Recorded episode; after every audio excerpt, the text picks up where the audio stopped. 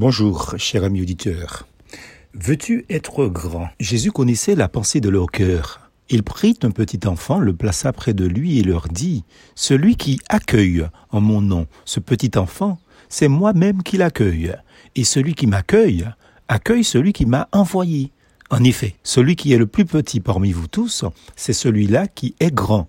Luc chapitre 9, versets 47 et 48. Nous entendons par être grand non pas avoir une grande taille, mais grand dans le sens d'être célèbre, populaire.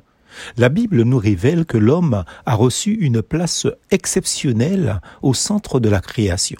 En effet, Dieu a placé dans sa conscience la capacité de discerner le bien et le mal. Si un homme est grand, ce n'est pas parce qu'il est capable de fabriquer des avions et des bateaux, des ponts et des autoroutes, des gratte-ciels et des forteresses, ni parce qu'il est influent.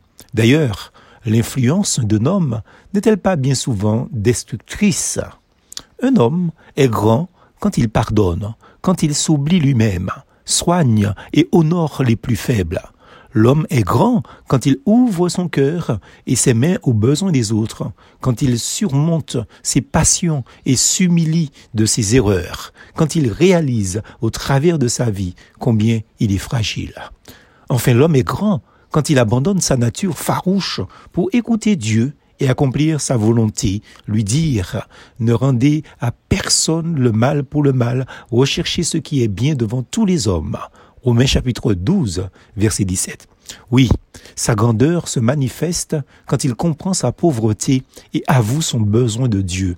Il est grand surtout quand, découvrant l'évangile de Jésus-Christ, l'homme se fait petit, en ce sens qu'il s'humilie et demande pardon à Dieu à cause de ses péchés.